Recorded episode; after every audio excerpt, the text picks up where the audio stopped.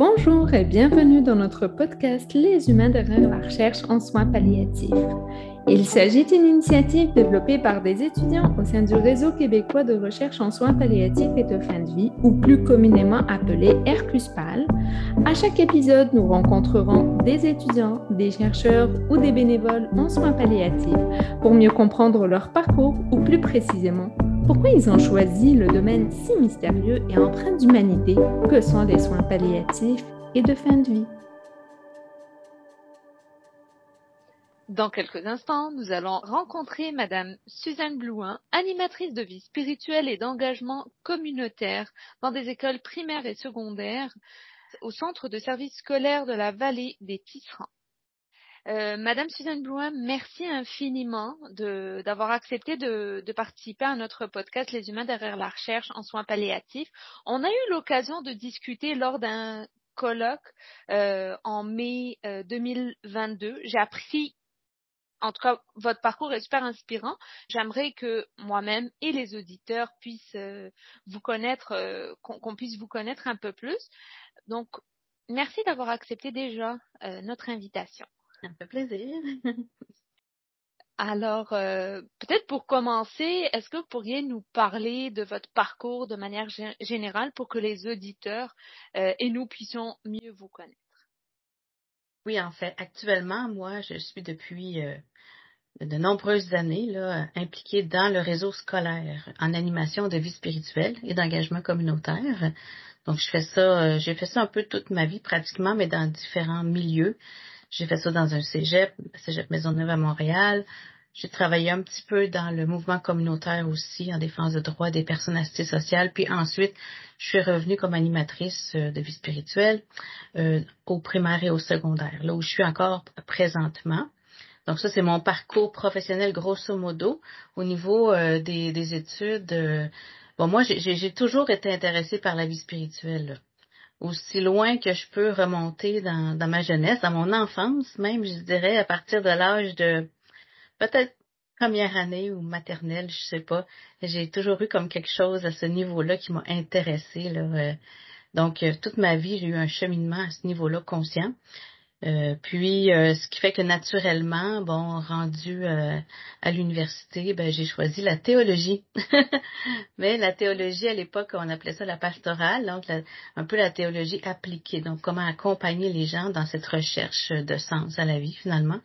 à l'époque, ça se faisait dans l'univers catholique parce que c'était dans ces années-là ce qui était présent. Puis, ça correspondait aussi à ma foi à ce moment-là. Donc, euh, mais ensuite de ça, donc, euh, bon, j'ai travaillé dans ce domaine-là, autrement dit, accompagner des jeunes au cégep, accompagner euh, dans différents milieux. mais à un moment donné, quand je suis devenue animatrice de vie spirituelle d'engagement communautaire dans le réseau primaire, secondaire, et que là, il y a eu comme une transition qui s'est faite dans le tournant des années 2000, où, dans le fond, il y a eu la déconfessionnalisation du système scolaire québécois. Euh, bon, il y a eu un cadre de travail qui nous était donné par le, ministère de l'Éducation à ce moment-là, que moi j'étais spontanément à l'aise parce que quand j'étais au Cégep Maisonneuve avec les jeunes, euh, j'étais déjà dans un cadre assez laïque. C'était pas, j'étais pas là pour faire des, des chrétiens comme on dit, c'était vraiment pour accompagner les jeunes. Donc, euh, donc dans le passage au primaire secondaire, c'était naturel pour moi de faire ce passage-là. Donc, mon parcours, au fait, pourquoi je parle de ça, c'est qu'entre ça, euh, j'ai eu aussi toujours un questionnement euh, d'aller plus loin dans ma façon d'accompagner les gens dans leur vie spirituelle. Puis, bon, on parle ici de surtout la recherche en soins palliatifs. Moi, je suis pas directement là-dedans, sauf que la vie spirituelle, ça nous confronte toujours aux questions existentielles, aux questions de la finitude. Donc, euh, ça a toujours été un peu présent. Euh, donc, j'ai fait euh, un certificat en accompagnement psycho-spirituel euh, plus tard, là, après avoir fini mon bac plus, quelques années plus tard. Bon, c'était toujours une perspective quand même chrétienne, mais ça m'a donné des bases. Puis ensuite, ben, à force d'animer dans les écoles primaires, secondaires, ben, je me suis bien rendu compte que on manquait de on manquait d'un cadre théorique assez euh, solide pour vraiment faire cet accompagnement-là de manière vraiment laïque, mais appuyé sur la recherche, appuyé sur euh, quelque chose qui se tient. vraiment plus que ce qu'on avait comme document là à ce moment-là. Donc c'est ça qui m'a amené moi à faire un retour aux études dans la quarantaine en fait là. Mais justement parce que là la transition est super importante. Puis avant de passer à, au retour aux études, mm-hmm. euh, vous m'aviez parlé d'une formation en théologie, plus exactement la pastorale si ça s'appelle. En tout cas si ma c'est ça ce que vous avez dit. Puis est-ce que c'est quelque chose qui existe toujours? Est-ce que c'est quelque chose qui existait dans le temps, puis peut-être avec la déconfessionnalisation, ça a disparu? Ben, ça existe toujours. En fait, euh, moi, j'ai choisi de faire mon bac chez les Dominicains à, Montréal, sur la côte Sainte-Catherine, l'Institut de pastoral. Ça existe encore. J'avais choisi ça là parce que il y avait un aspect qui était très andragogique, très pratique, axé sur la pratique. C'était pas de la pure théologie.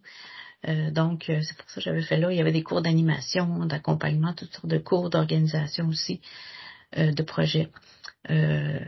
Donc, ça, ça, oui, ça existe encore aujourd'hui. C'est offert aux personnes qui souhaitent vraiment offrir leur service, mais dans le cadre d'un engagement plus chrétien, là, catholique, je dirais. Là. Mhm. Ça existe encore, mais c'est minoritaire. C'est sûr que c'est pas c'est surtout des gens euh, qui sont déjà engagés, des gens qui font des retours euh, aux études, qui vont là. Moi, quand j'ai fait mon bac là-bas, j'avais 19 ans, j'étais la plus jeune de la gang, là. Puis euh, j'étais un peu la, la bébite, là, l'original, parce que c'est ça, moi je faisais pas un retour aux études, c'était ma mon point de départ.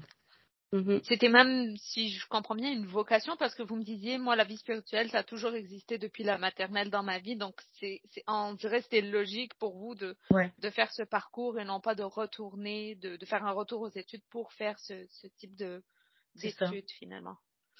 Exactement. Euh, J'aurais très bien pu aller en psychologie. J'aimais beaucoup la psychologie, mais je pense que à ce moment-là, il y avait des questions justement de fond que je voulais me donner un cadre pour pouvoir, pour moi-même, en fait, euh, euh, les regarder, puis euh, regarder comment ça pouvait s'appliquer et tout. Là, c'est vraiment ça qui était mon point de départ, ouais. Mhm. oui. Puis vous me disiez, avant la déconfessionnalisation, il y avait, euh, il y avait le, le, l'accompagnement des jeunes. Est-ce que c'était plus un accompagnement passage du primaire au secondaire ou tout type d'accompagnement possible en, en notant que la personne nomme ce besoin de d'être finalement soutenu par vous? Ben, en fait, euh, moi, quand je travaillais au Cégep Maisonneuve, en fait, c'était vraiment selon les besoins que les jeunes exprimaient. Donc, euh, j'étais responsable qu'on appelait d'un service, service de la vie spirituelle. Puis j'avais un bureau, un local d'accueil. Il y avait un moment donné, on était deux animateurs même. puis bon, les jeunes connaissaient ce service-là. Puis ceux qui souhaitaient euh, venir, ne serait-ce que simplement pour jaser là, dans le concret de la vie, venir prendre un café. On avait un local qui s'appelait l'Entracte les jeunes venaient s'asseoir entre les cours. Des fois, c'était simplement un accompagnement qui était très, très, très euh, terre à terre, mais des fois, il pouvait aller plus en profondeur. C'était vraiment adapté euh, au vécu des jeunes à ce moment-là. Puis, bon, à force de créer des liens avec certains jeunes, c'est certain qu'il y a euh, une ouverture qui se crée plus en profondeur, puis que des jeunes pouvaient à ce moment-là venir vraiment s'asseoir dans le bureau et non plus simplement au café, disons, s'asseoir dans le bureau pour discuter peut-être de certaines questionnements qu'ils avaient, mais ça pouvait être parfois religieux, mais très rarement, je dirais, la plupart du temps, c'était plus lié euh, à ce qu'ils veulent faire de leur vie, des situations qui, les interrogeaient, des questions que ça suscitait.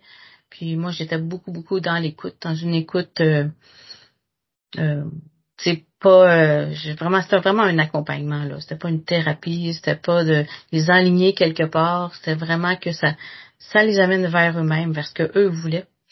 Mm-hmm. je me trompe peut-être mais j'ai l'impression que vous êtes un professionnel qui regroupe quand même plusieurs connaissances des connaissances en psychologie cancer d'orientation. En tout cas il y a comme un, une palette de finalement une palette d'outils que vous pouvez utiliser surtout dans l'adaptation tu sais, je m'imagine assise dans un bureau, puis en fonction de du besoin nommé par le jeune, je vais adapter mon intervention. Ça demande quand même un, certain savoir-faire, un certain savoir-être pour pouvoir adapter euh, nos interventions aux, différents, euh, aux différentes personnes qu'on rencontre. Oui, euh, tout à fait, c'est sûr. C'est pour ça que je suis allée, dans le fond, après quelques certain nombre d'années là au Cégep Maisonneuve avec mon bac en théologie pastorale, ben je sentais le besoin peut-être d'aller chercher plus d'outils. Ben j'ai toujours voulu chercher plus d'outils là, mais de faire euh, le certificat en accompagnement psychospirituel, c'était dans cette idée-là aussi, d'avoir des outils un peu, un peu plus élaborés ou développer ma propre euh, mon propre savoir-être à moi. C'est certain que dans ce certificat-là, en accompagnement, il y avait un stage, puis on était dans la pratique aussi, on se filmait, on s'enregistrait, il fallait euh, faire une critique, une auto-évaluation et tout. Donc euh, ça, ça m'a permis, oui.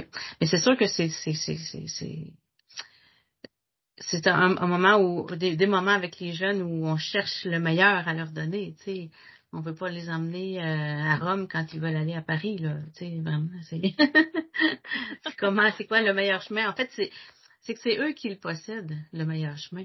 Puis dans ma formation en accompagnement psychospirituel, il n'y avait pas nécessairement une voie non plus, même si c'était euh, euh, fait supervisé par la communauté chrétienne, là, le centre Le Pèlerin, près de l'oratoire Saint-Joseph à Montréal. Il reste que de base, l'orientation, c'était d'écouter ce qui appelait les, les gens par en dedans, puis les aider à nommer ça finalement eux-mêmes, puis à établir eux-mêmes leur, euh, leur, leur, prise de conscience là où ils en, ils en étaient.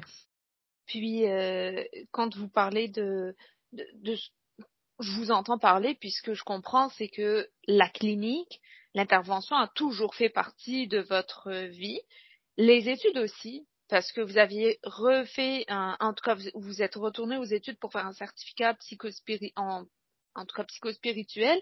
Et tout à l'heure, vous me disiez que vous aviez repris des études euh, pour avoir plus une base théorique. Pour, en tout cas, euh, il y avait comme un, un, besoin de se rattacher finalement à des théories peut-être plus euh, récentes ou plus contemporaines. Est-ce que vous pouvez me parler un peu de votre retour aux études?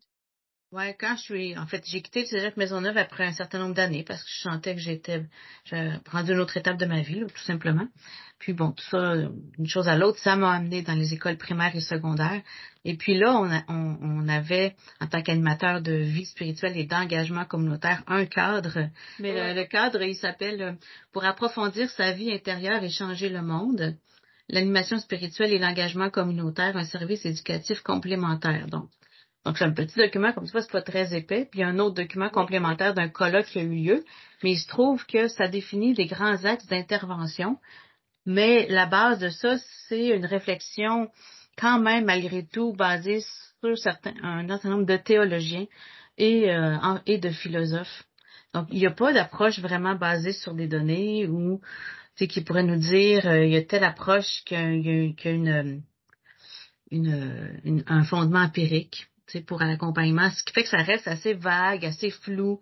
Euh, C'était une belle base pour démarrer ce service-là qui commençait, mais avec les années, ben, on s'est rendu compte que c'est peut-être peut-être pas suffisant dans le monde d'aujourd'hui, d'autant plus que on est de plus en plus justement en, en éducation maintenant, là, orienté sur les données pour pour euh, justifier l'intervention. On veut documenter les impacts.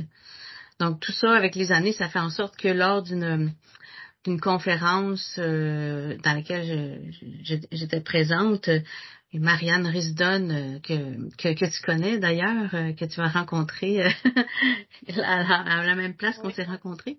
C'est elle-même qui, qui, à ce moment-là, faisait son sa maîtrise, je pense, au niveau de la vie spirituelle, puis elle nous parlait que justement, c'était important de se donner un cadre théorique comme animateur de vie spirituelle d'engagement communautaire. Ça m'a vraiment allumé ça a été quelques années plus tard là, que là, j'ai décidé moi-même de plonger pour aller euh, là-dedans. Euh, et spécifiquement euh, plonger pour approfondir l'approche de Raymond Lapré. parce que Raymond Lapré a, au courant des années 2000, a publié une thèse de doctorat qui lui-même a, il a formé plusieurs AFSEC. Puis ce qu'il a, là comme approche, ben j'ai trouvé que ça valait vraiment la peine de le creuser, de me l'approprier pour que ça, ça soit vraiment euh, faire les liens entre ma pratique et cette approche-là. Puis si vous me permettez, pour la suite de, de, de notre podcast, on va plus utiliser l'acronyme AFSEC, qui est l'acronyme de engage, euh... Animation de vie spirituelle et d'engagement communautaire. oui, c'est long à dire. Oui, donc, euh, oui, moi je vous connais avec le titre AFSEC, donc j'essaye de retenir euh, le, le, le, plus long titre, mais il y a un mhm. exercice de mémoire cognitive que je dois faire.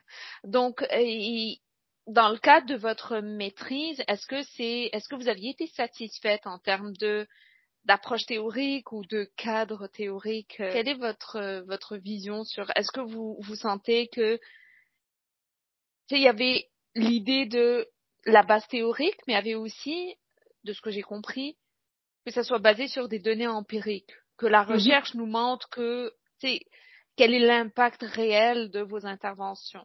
Quel est mhm. votre bilan? Je ne sais pas si vous avez une réponse aujourd'hui à me donner, mais je dirais que c'est le plus beau, euh, le plus beau cheminement que j'ai fait de ma vie là, de, de faire cette, euh, oh. ces études-là, cette recherche-là. Non seulement ça m'a apporté euh, au niveau de professionnel un outil, une confiance, une nouvelle vision, des nouvelles approches, mais moi aussi, comme personne, tu sais, j'ai beaucoup cheminé là-dedans. Les outils que je me suis appropriés, euh, la théorie que je me suis appropriée, euh, ben, je me le suis appliquée à moi-même d'abord et avant tout. Donc, ça m'a fait moi-même euh, me voir autrement, cheminer autrement, et pour pour pouvoir mieux l'offrir finalement là maintenant. oui. Puis je pense que cette théorie-là, c'est la théorie des structures anthropologiques de l'imaginaire de Gilbert Durand, qui est à la base de la psychagogie des valeurs. Euh, cette théorie-là est fort solide. Puis, euh, ce qui est intéressant, pourquoi je l'ai choisi aussi, c'est parce que justement, euh, au niveau empirique, il y a un test, le test AT9, qui a été créé exactement pour vérifier cette théorie-là dans la pratique, pour voir concrètement si ça, tenait. Et puis, bon, oui, oui, oui, le, le, test AT9 vient valider, si vous voulez, le, la théorie de l'imaginaire, parce que vie spirituelle et imaginaire, ça va ensemble, hein, parce qu'on utilise des symboles pour pouvoir donner sens à notre vie. Donc l'imaginaire est créateur de symboles, et c'est à travers cette symbolique-là, cette voix symbolique, que vont s'exprimer les valeurs que qu'on porte. Puis dans un monde laïque, on parle de valeurs plus que comme telles de, de croyances religieuses ou autres, on en parle, mais ce qui peut nous unir tous, c'est peut-être justement les, les valeurs qu'on veut vivre ensemble, que ce soit une institution ou une famille ou peu importe. Notre, notre podcast se nomme Les humains derrière la recherche en soins palliatifs, mais tout à l'heure, au, début de notre rencontre, vous m'aviez parlé de la finitude, un petit peu. Mm-hmm.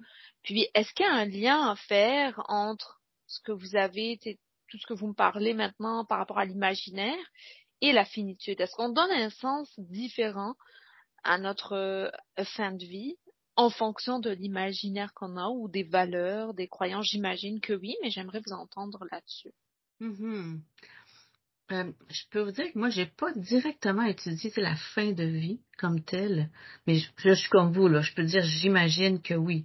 Mais je pense que là, je fais une affirmation euh, peut-être peut sembler un peu un truisme, un peu pour le monde, là, une vérité euh, de la palisse, dans le sens qu'on meurt comme on a vécu, j'ai l'impression. Donc, euh, d'où l'importance que dans notre vie de tous les jours, de plus on, on, on, fait face à notre finitude de manière concrète, peut-être chaque jour, plus euh, quand la finitude va nous arriver, quand la fin de notre vie va être tout près, si on, si on la voit venir, si on a la chance de la voir venir, en fait, euh, peut-être que le, la façon de vivre va être teintée de cette capacité-là d'avoir le plus longtemps possible dans notre vie accepter cette finitude-là. Le lien avec l'imaginaire, c'est que c'est justement euh, l'imaginaire nous permet de créer du sens face à ce qui vient nous menacer, face à ce qui vient nous confronter à nos limites, et puis nous permet de, de, de, de, de, développer une posture qui va faire, de faire face à ça. Dans le test AT9, euh, notamment, il y a des éléments symboliques qui permettent de, de voir un peu cette, cette posture-là. On appelle ça dans, l'univers mythique de quelqu'un, comment est structuré l'univers mythique de, de quelqu'un. Puis c'est vraiment directement relié au fait d'une certaine angoisse existentielle liée euh, à la, à la condition mortelle, finalement. Donc moi, je suis plus, justement, c'est de dire, ben, dans notre vie spirituelle, justement, rendons conscient un peu euh, comment on se positionne face à cette condition-là humaine finie euh, pour mieux euh, pour mieux en vivre finalement, puis pour mieux euh, se libérer de, de, de, cette angoisse-là qui est comme là, mais qu'on nomme souvent pas, qui est pas souvent nommé, qu'on n'est pas prêt à nommer, puis c'est très correct aussi, là. Mais c'est intéressant de se donner peut-être parfois des, des, des chances de, de laisser émerger ça, puis de, de, de mieux vivre peut-être avec ça en lien avec ce qui est important dans notre vie. Hein?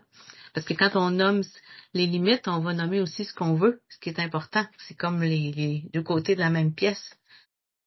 Ça répond très bien à ma question. Puis en vous écoutant, vous êtes très à l'aise à parler de la finitude dans un, dans un, en tout cas dans les, les dans les pays dans lesquels on, on vit, le sujet de la, de la mort mm. est quand même tabou. Donc tout à l'heure, vous parliez de conscience vers la finitude et j'ai l'impression que vous êtes vraiment à l'aise à en parler. Ben oui, parce que comme je disais, euh, tout cet aspect-là, je l'ai vécu pour moi. Donc euh, forcément, moi j'ai fait face. Euh, ben, dans le test AT9, il y a un, un élément symbolique qui s'appelle le monstre dévorant. Hein? Donc ça représente justement cette espèce de menace qui est toujours potentiellement là dans notre vie. Donc, apprendre à, à oh, c'est quoi ma posture face au monstre dévorant, puis vraiment, là, laisser monter ce qui est là, là puis se, wow, se laisser déranger, mais il y a quelque chose de très, euh, comment dire, très stimulant. C'est dérangeant, mais c'est stimulant en même temps parce qu'on on, touche à notre vie en même temps, à notre vie profonde, tu sais, qu'est-ce qui est vraiment là, là, puis là, il y a du feu là derrière ça, il y a comme, waouh, il y a une découverte, il y a comme, ah oui, on va plus loin, euh, tu sais, c'est super intéressant. Ouais. Puis on n'a pas d'explorer, de ce que je comprends. Non, pas du tout, pas du tout. Puis ce que je constate sur le terrain, en tout cas, moi, dans les écoles, là, je parle surtout ben, des enfants, mais je pense plus aux enseignants. Il y a vraiment un grand besoin de, de faire ça, de s'arrêter, de se donner du temps pour explorer justement ce monde-là intérieur, puis avec notre monde justement tellement axé sur la performance, puis justement les données, puis il faut avoir un impact et tout. On sent une pression, toujours une pression, puis les difficultés dans les classes, ça augmente aussi d'après ce que j'entends sur le terrain beaucoup. Donc, euh, les, enseignants, euh, enseignantes sont toujours confrontés, au fond, à une pression qui elle-même n'a euh, pas trop de limites. Hein? C'est comme si ça n'avait pas de limites. Puis elles-mêmes cherchent à donner le mieux qu'elles peuvent, mais à un moment donné, elles sont obligées de mettre leurs limites. Mais c'est pas facile parce que ça vient un peu à l'encontre de ce qu'elles veulent donner. Elles voudraient que tous les enfants puissent euh, s'épanouir complètement, mais là, il y en a que c'est pas possible parce que telle, telle, telle raison. Donc, quand avec, je les accompagne avec le, test AT9, ouh, ça fait comme ça vraiment, parce que là, enfin, elles peuvent nommer un peu ces choses-là, ne serait-ce que de le nommer pour elles-mêmes. Euh, puis, quand ça se fait en petit groupe en plus, ben là, c'est génial parce que euh, entre elles, elles peuvent se sentir moins seul, euh, s'épauler, puis dire, ah oui, c'est vrai, on vit ça, puis ah, ça fait donc du bien, euh, ça. Je pense qu'il y a un grand besoin d'explorer ça, même si c'est vrai que c'est tabou. Mais quand les gens décident d'y aller, ça fait tellement du bien. puis de ce que je comprends, vous accompagnez les enseignants, puis parfois vous accompagnez. Est-ce que vous accompagnez toujours les jeunes ou ça c'était vraiment euh, avant? Parce que vous me parliez que vous vous faites l'accompagnement autant au primaire et au secondaire, mais est-ce que c'est avec les élèves directement ou avec les enseignants? En fait, c'est les deux, mais principalement les élèves. Comment le, métier d'AVSEC est construit présentement, comment il se vit, c'est pas partout pareil au Québec, là, mais en tout cas dans beaucoup de milieux, je pense bien, c'est que on, conçoit des animations qu'on vient faire dans une classe sur un thème qui est demandé ou offert. Y a des valeurs la plupart du temps ou à des sujets qui intéressent les jeunes autour de différents axes. Euh, puis bon, on propose une animation, une réflexion. Chacun fait la réflexion et le chemin qu'il veut faire, c'est libre. Puis on essaie de accompagner là, euh, comme ça là, à travers une rencontre, deux rencontres, trois rencontres ou plus. Euh, des fois, ça peut avoir des rencontres individuelles avec les, jeunes aussi qui se font. Mais de plus en plus, moi, euh, je prends conscience du besoin des enseignants. Ça, c'est quand même assez nouveau. Dans euh, le, rôle d'AFSEC, il y a un rôle conseil, mais qui n'a pas été, en tout cas, qui n'est pas tant développé. Là. puis moi, c'est ça un peu que je table ces dernières années, de développer davantage ce, volet-là du rôle d'AFSEC parce que, ce que quand les, enseignants euh, peuvent avoir un peu plus de bien-être par rapport à eux-mêmes, évidemment, ça se reflète sur euh, la, la, relation avec euh, les élèves. C'est beaucoup en lien aussi avec le, Conseil supérieur d'éducation qui a publié durant la pandémie là, deux, deux, deux publications sur le bien-être des élèves et le bien-être aussi des enseignants. Comment c'est important, puis comment il fallait s'y, attarder aussi. Là, c'est un peu là-dessus, moi, que j'ai aussi, que j'ai basé aussi mon intervention. J'amène la psychagogie en lien avec ça. Mm-hmm.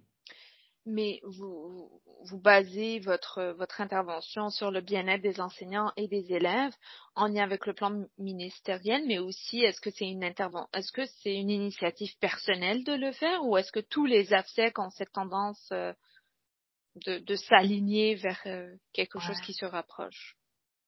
Pas nécessairement. Je dirais que moi, c'est un peu naturel de le faire parce que c'est vraiment collé. Tu sais, si on, est des animateurs de vie spirituelle, c'est pour que les gens se développent, qu'ils soient bien, qu'ils soient, qu'ils s'épanouissent. Hein? C'est vraiment ça, l'épanouissement.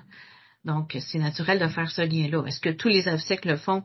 Là, je suis pas au courant, évidemment, mais je pense que tous les AVSEC font des interventions pour l'épanouissement, évidemment. Là, c'est ce qui est visé, euh, au fond. On fait pas tous euh, avec les mêmes, justement, les mêmes cas théoriques nécessairement.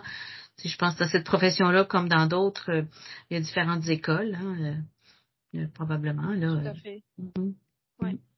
Puis, si on parle de bien-être ou de bienveillance, quelle a été votre bienveillance envers vous comme clinicienne, puis en même temps euh, retour aux études, puis vie de famille. Est-ce que vous avez, est-ce que vous avez vécu des épreuves ou vous avez eu des moments de doute à laisser tomber vos études ou?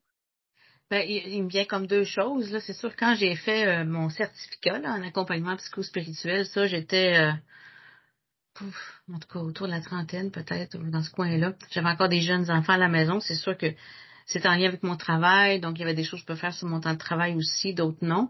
Fait que c'était quand même facilitant ces conditions-là. Mais c'est vrai que vers la fin, hein, c'est toujours c'est plus difficile. mais j'ai persisté, j'étais bien contente. Euh, puis par rapport à la maîtrise elle-même, c'est sûr qu'à l'âge que, que j'ai commencé, là, j'avais plus de jeunes enfants, donc c'était un autre un autre contexte.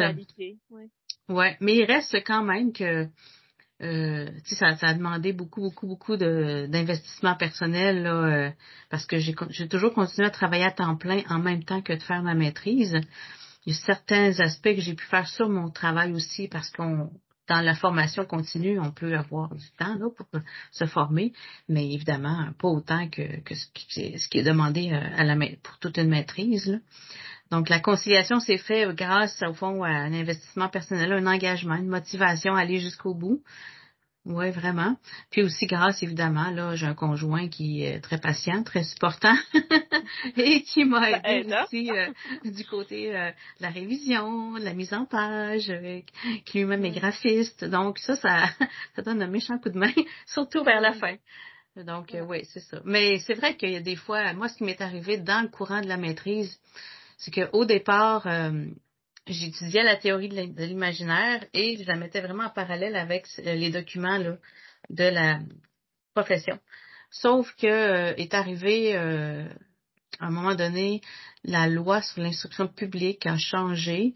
le ministre libéral, comment il s'appelle déjà, Roberge, ont, ont décidé d'enlever tout ce qui était euh, directement relié au mot spirituel comme tel dans la loi sur l'instruction publique, qui comportait vraiment dans sa finalité instruire, socialiser, qualifier, et l'école doit notamment favoriser le développement spirituel de l'élève, quelque chose comme ça pour son épanouissement. Mais tout ce côté-là, ça, ça a été enlevé. Le SASEC était aussi nommé dans la loi comme étant un service qui devait être offert. Donc tout ça, ça a été enlevé, ce qui fait que dans le milieu scolaire, là, euh, le mot spirituel, les gens ont encore peur de ça, là. Pas tout le monde, mais mais, ça, ça, c'est encore beaucoup connoté euh, aux religieux. Puis je pense que pour le ministre, c'était ça, même si euh, ça ne l'est pas nécessairement. Là. Pour lui, quand à l'Assemblée nationale, ça a été voté, tout ça, ben, il a mentionné que c'était enlevé parce que c'était des relents des écoles confessionnelles, comme si ça avait plus rapport, que c'était vraiment comme quelque chose qui, qui avait plus vraiment d'intérêt. Donc ça, cette affaire-là, ben c'est sûr que au niveau de la profession d'AVSEC, euh, peut-être que le titre va changer, je n'ai aucune idée, euh, peut-être que ça n'existera même plus du tout, je ne sais pas ce qui va arriver.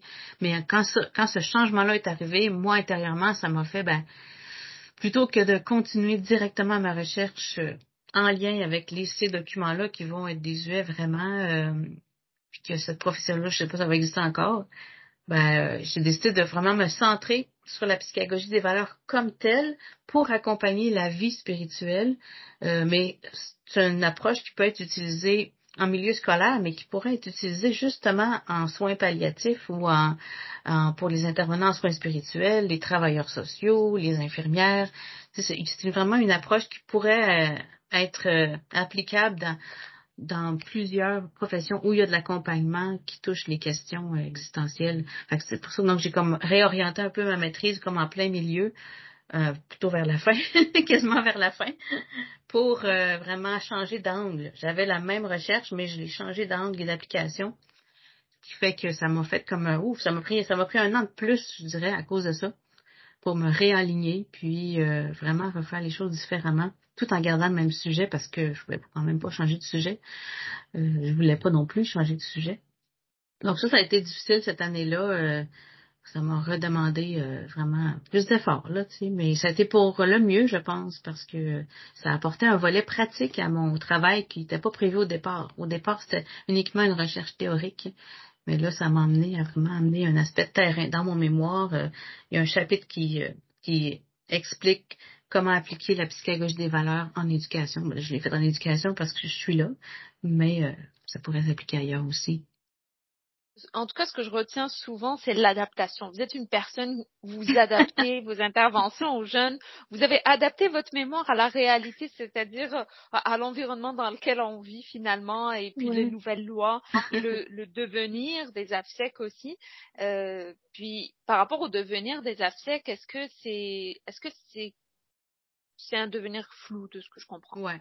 Je pense qu'à l'heure actuelle, il n'y a personne qui peut vraiment, ben, à moins d'être dans le secret des dieux, là, qui peut vraiment euh, dire qu'est-ce qui va arriver. En fait, euh, tout ce que je sais actuellement, c'est que, en tout cas, l'année passée, il y avait un comité là, qui travaillait euh, avec certains AFSEC liés à l'association des AFSEC à faire des propositions au ministère pour changer le, le, titre de la profession, étant donné que le mot spirituel n'était plus dans la loi.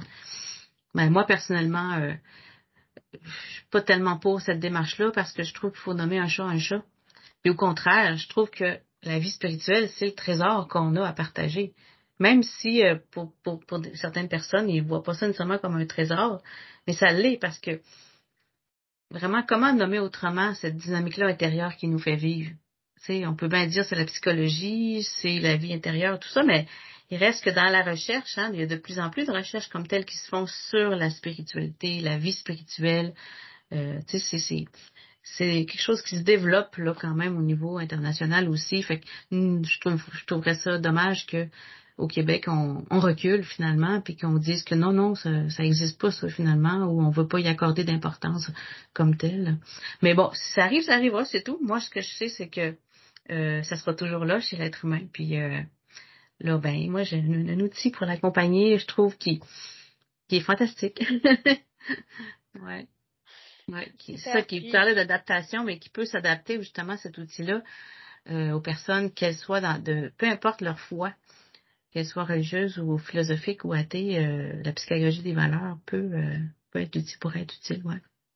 Une de, de vos autres adaptations, c'est d'adapter son mémoire, en tout cas dans un projet de maîtrise qui faire des études au cycle supérieur, c'est déjà, euh, c'est déjà demandant. Est-ce que vous avez des conseils que vous aimeriez partager aux auditeurs qui nous écoutent, des étudiants qui peut-être ont des moments de doute ou qui ont dû changer leur euh, projet de recherche? Ben, moi, ce que je peux dire, ce qui m'a, moi, aidé beaucoup là, après euh, le changement d'orientation, c'est que la vie a fait en sorte que j'ai pu avoir des rencontres régulières avec un collègue AVSEC qui s'intéressait aussi à cette approche-là. Et puis euh, là, on, on, a pu euh, tous les deux avoir des rencontres là euh, une fois par semaine, tous les vendredis matins, on échangeait sur cette approche-là. Donc moi, je lui partageais un peu où j'en étais dans mes réflexions. Lui, il voulait apprendre, puis aussi il me partageait tout ce, ce qu'il avait lui comme savoir. Donc, puis bon, il y avait aussi une autre absec aussi de temps en temps qui était avec nous, là, Julie Blanchard, que, que tu connais. Donc, ces, ces rencontres-là du vendredi, là, la dernière année ou les deux dernières années, moi, ça, c'est ce que je conseillerais à tout le monde, d'avoir des rencontres pour discuter de ce que tu fais, de ce que tu penses avec des pairs. C'est sûr qu'on en discute avec nos directeurs, notre directeur, j'en avais deux, une directrice, un directeur, mais ça reste que c'est plus euh, bon, euh, c'est pour s'enligner, mais pouvoir juste jaser puis dire ok le questionnement, euh, ça fait vraiment du bien, ça fait vraiment avancer puis c'est valorisant aussi. On a besoin, je pense, quand on fait ça, d'être valorisé parce que c'est pas évident de, de, de dans, dans, mon milieu professionnel, c'était pas évident de pouvoir parler de mon sujet parce que il y a pas beaucoup de monde qui qui avait un peu l'intérêt vraiment pour aller en profondeur là-dedans puis de comprendre vraiment. C'est une théorie de l'imaginaire là. C'est quand même euh, on va pousser loin là. C'est une théorie quand même qui a, un niveau d'abstraction assez poussé. Donc euh, c'est ça de pouvoir aller là avec d'autres personnes partager vraiment ton sujet ça fait vraiment du bien. C'est ce que je conseillerais d'avoir un petit groupe de partage. Je sais que ça existe déjà, là, mais c'est peut-être pas tout le monde qui en a, mais c'est ça, serait, c'est ça que je conseillerais le plus possible, ouais. Ce que je retiens, c'est de partager son projet de recherche avec des personnes qui nous comprennent finalement. Parce que c'est vrai que parfois, quand on fait, je m'inclus dans la boucle parce que je suis aussi étudiante au doctorat, puis parfois quand on en parle, mettant avec des personnes, nos amis, notre famille, nous mm. comprennent pas vraiment. Puis moi, je m'intéresse à la fin de vie puis au deuil, donc c'est encore plus triste. Puis c'est des sujets tabous. Mais d'en parler avec des pères euh, qui nous comprennent, ça peut aider à, à notre propre motivation. Puis c'est valorisant aussi parce que ils, voient toute la pertinence de, de ce type de recherche. Mais ça amène aussi des nouvelles idées parce que euh, le miroir de l'autre aussi, sa façon de de réagir ou dans les mots que la personne va utiliser, ça amène comme une autre posture parfois que la nôtre. Puis ah, tout à coup, il y a un angle c'est qui apparaît que j'avais pas nécessairement vu, puis que ah, ça fait du sens euh, de le nommer différemment. Donc, dans l'expérience de l'autre aussi, c'est très, très enrichissant. Vraiment, moi, je serais toujours reconnaissante là, euh, à Rénald, Rénald Dionne, si jamais il écoute ça. ouais, Julie. Super. Euh, si vous si vous pouviez parler à la jeune Suzanne que vous êtes, clinicienne ou chercheuse, quel message vous aimeriez lui transmettre? Ah, c'est une très bonne question. Ben, ben je l'encouragerais à, à, continuer à suivre son chemin, tu sais, puis à écouter ce qui l'anime, puis à y aller là-dedans, puis justement à continuer, puis justement moi, ben je pense que c'est un peu la ligne que j'ai suivie finalement. Tu sais, j'ai toujours professionnellement suivi ce que je voulais faire vraiment, sans vraiment me soucier de est-ce que j'allais me trouver un emploi payant ou des choses comme ça. Tu sais, quand je, peut-être je, suis d'une époque où on pensait moins à ça, les REER, là, quand on avait 20 ans, là. Aujourd'hui, à 20 ans, là, les gens quasiment pensent déjà à ça, là. Mais moi, j'avais pas du tout ce souci-là, vraiment pas. Donc, euh, tu sais, je suis toujours allée en fonction de ce qui me faisait vivre, au fond, tu sais, puis je, je enfin, j'ai pas de regrets. Peut-être que j'ai été très chanceuse, j'ai jamais manqué d'emploi, euh, tu sais, mais j'aurais pu peut-être euh, aboutir euh, ben, ben ailleurs, puis pas trouver d'emploi, mais en tout cas, j'ai fait confiance à la vie. Peut-être ça. Vraiment se faire confiance, peut-être davantage. C'est sûr que quand, à 20 ans, euh, on manque un peu de confiance en soi parce qu'on connaît rien, ou presque. En tout cas, moi, je veux pas parler de tous les jeunes, bien sûr. Mais, euh, mais euh, oui, je vais peut-être se faire davantage confiance, s'écouter davantage, puis, euh, puis go, là, vas-y, fonce, là, tu sais. Euh. Ben, merci infiniment pour votre partage authentique, votre discussion. En tout cas, moi, j'ai appris, j'ai appris beaucoup plus sur votre parcours, puis sur les APSEC, que, en tout cas, c'est je pense Julie et, vous, vous étiez les premières personnes que je rencontre à FSEC. Donc j'ai appris sur cet univers aussi. Et euh, je vous remercie infiniment pour votre euh, belle contribution. Et je suis sûre que nos auditeurs vont beaucoup aimer. Puis ça va être euh, inspirant pour certains de ne pas lâcher quand on change un projet de recherche. Parce que oui c'est possible, on y arrive à la fin. Oui, oui, oui, oui, oui c'est ça. Ben, peut-être si je peux dire une dernière chose, c'est que je me souviens que dans, la, les, les derniers chapitres, à un moment donné, j'étais un peu découragée justement. Puis là, ben moi, en tout cas, les réseaux sociaux, là, j'ai mis sur euh, ma page Facebook, là, ah, oh, je suis rendue vers la fin, mais je suis plus capable, s'il vous plaît, encouragez-moi. Et là, j'ai eu tellement de messages, là, euh, plein, plein, plein de messages. Hein, go Suzanne, t'es capable, lâche pas, là, là, là, là. Mais c'est fou, hein, mais ça, ça m'a vraiment aussi encouragée. Fait que Des fois, oui, en parler avec des gens qui nous comprennent, mais des fois aussi un petit réseau de gens qui font juste go, go, go. Ça fait vraiment du bien. super, super. Ben, merci infiniment. Et euh, je vous souhaite euh, beaucoup de succès dans la suite du, du mm-hmm. parcours parce que je pense qu'il y a tout un parcours aussi euh, oui. Oui, il y a plein de choses qui s'en viennent. merci beaucoup, Samia. Merci beaucoup.